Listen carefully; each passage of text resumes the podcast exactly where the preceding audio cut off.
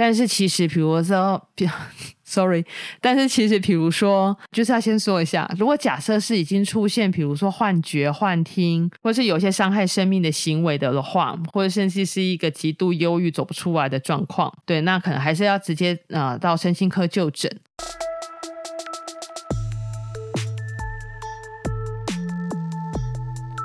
Hello，大家好，欢迎收听《哈 Sweet 真的发生了》。今天这一集呢，想来跟大家聊聊心理智商，这是我哎刚刚算刚刚吗？今天本来在想说要聊什么跟健康啊医疗相关的主题，然后我突然想到说啊，最近刚好有人问我说，呃，就是他认识的一个大学生，就是身体一直有一些状况，那已经看过的相关的科别，可是找不出特别的病因，啊、医师就告诉他说，可能是因为压力大所造成的。对，然后就在想说，那如果生理上面没有特殊需要解决的问题的话，纯粹是压力的问题，那要怎么处理？有时候还可以再看哪一些科别吗？这样子，嗯，先说哦，如果说啊、自己出现一个生理的症状，很明显的生理症状的时候，呃，假如说已经造成困扰，然后需要就医的的话，那当然就先找相关的科别。就是如果说是哪个器官，就是很明显的是那个器官的生理症状的话，那我们就先看相关的科别，先确定病因。那如果说生理功能的部分没有什么需要调整，但是这个症状还是很困扰着我们的话，那么其实可以考虑用一些方式来让症状缓解。比如说找不出原因的头痛，可能有些人会很长头痛嘛，那找不到原因，那在头很痛的时候，可能就是可以用一些止痛药，吼，让避免说让头痛一直持续下去，然后对生活造成大的干扰。那又比如说像是呃自律神经失调，好了，自律神经失调常常会找不出原因。或者是心情莫名的低落，我们可能没有明确原因，心情莫名的低落，开心不起来，或者是就是有一个很明确的压力源，比如说最近要准备一个很大的考试，或者是人际上面的沟通出了一些事情，或者是感情上受挫，或者是就觉得人生好像没有什么希望感。但是这种症状似乎也还呃不至于说要看到身心科，就是传统我们说的精神科。可是这些症状却会扎实的影响到了我们的生理、跟身体、跟心理的状态。那这边可以建议大家不妨试试看心理智商。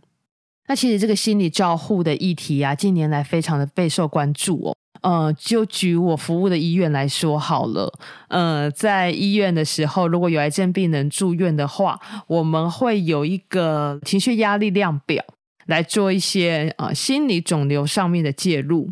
那刚好我本人也是有负责一些这个周边的业务啊，所以我对这方面的资讯就是还稍微有可以掌握到这样。那当然，在我的工作过程中，我也转介了很多我的病人的给呃智商心理师。那也确实，从智商心理师跟他们的会谈当中，我自己也获得了很多在心理照护方面的一些对这个专业的认识。这样，其实，在心理智商这一块啊，我们就是如果有可以做这种介入的话，其实对个案来说都有蛮好的帮忙。在医院哦，可能会有这样子的角色，但是很多人不是在住院嘛，很多人的话是在社区，或者是甚至是学生在学校。那其实就我所知呢，目前学校大概都会也会有啊、配置智商心理师的角色，那应该是会在辅导组之类的吧，好，或者是就是学校一定有健康中心嘛，那应该也会有相关的讯息可以取得，不妨利用呃学校的这个资源。我自己认识的智商心理师，呃，也有人是从就是学校转任到医院来的，对，所以学校应该都会有这样子的资源可以应用。那如果是社区的的话，这几年其实在啊、社区蛮多的智商心理所，比如说在我住的这个地方，我在台中，呃，那在我所在的附近的位置。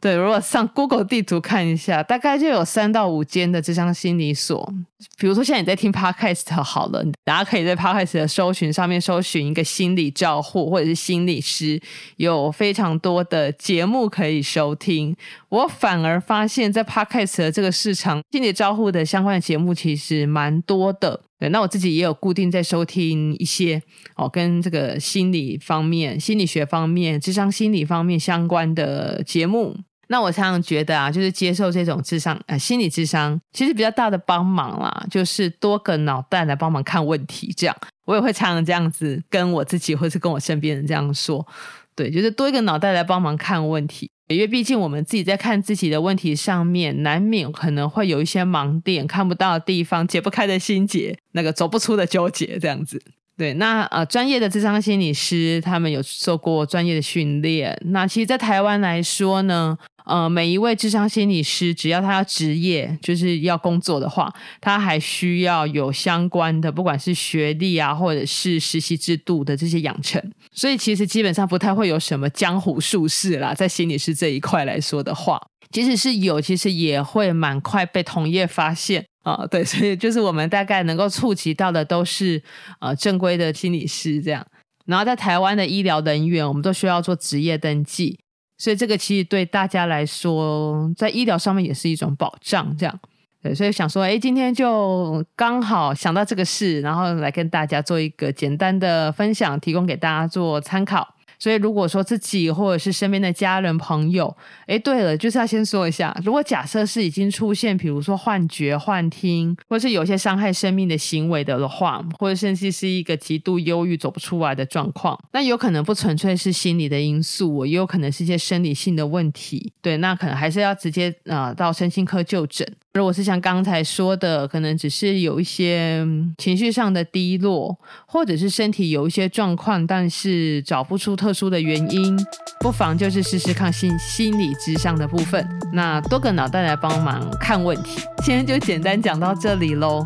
下一集 Heart Sweet 真的发生了，我们空中再见，大家拜拜。